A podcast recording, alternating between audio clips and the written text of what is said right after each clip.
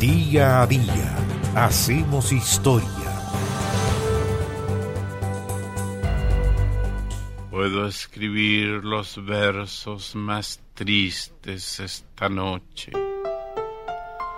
Escribir, por ejemplo, la noche está estrellada y tiritan azules los astros a lo lejos. El 12 de julio de 1904 nació en Parral Ricardo Eliezer Neftalí Reyes Basualto, más conocido, ustedes saben, como Pablo Neruda. Fue premio Nobel de Literatura el año 1971 y fue uno de los poetas más editados e influyentes del siglo pasado. Y también, según el crítico y biógrafo Alistair Reid, el poeta más leído desde Shakespeare. Neruda, sí, Neruda. Neruda, que el año 1920 comenzó a contribuir con la revista literaria Selva Austral bajo ese seudónimo que adoptó en homenaje al poeta checo Jan Neruda. El año 1904 Neruda publicó su famoso 20 poemas de amor y una canción desesperada, y ya eso lo instaló en el firmamento de la escritura y la poesía nacional. Recibió justamente el Premio Nacional de Literatura en 1945 y fue también electo senador por el Partido Comunista. He ido marcando con cruces de fuego el atrás blanco de tu cuerpo. En las elecciones presidenciales de 1946 triunfó una coalición integrada por radicales, comunistas y demócratas que llevaron al poder a Gabriel González Videla, del Partido Radical.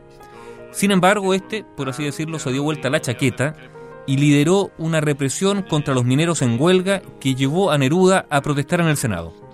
La persecución del gobierno contra sus antiguos aliados comunistas forzaron a Neruda primero a sumirse en la clandestinidad y después al exilio. Escapó por la cordillera. Ese año la clandestinidad lo pasó en casa de Aida Figueroa, cerca del río Mapocho. Y fue ese año en la clandestinidad cuando escribió el canto general. Huyó justamente a Argentina cruzó a caballo la cordillera de los Andes el año 1949 y finalmente se dirigió a Europa. Neruda tenía un afecto especial por España.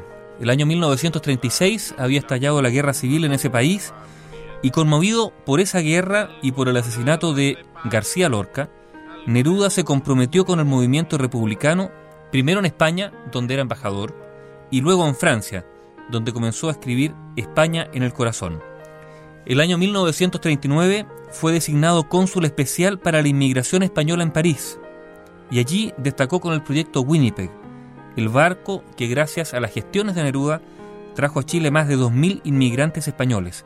Los trajo desde Francia porque allí se habían refugiado.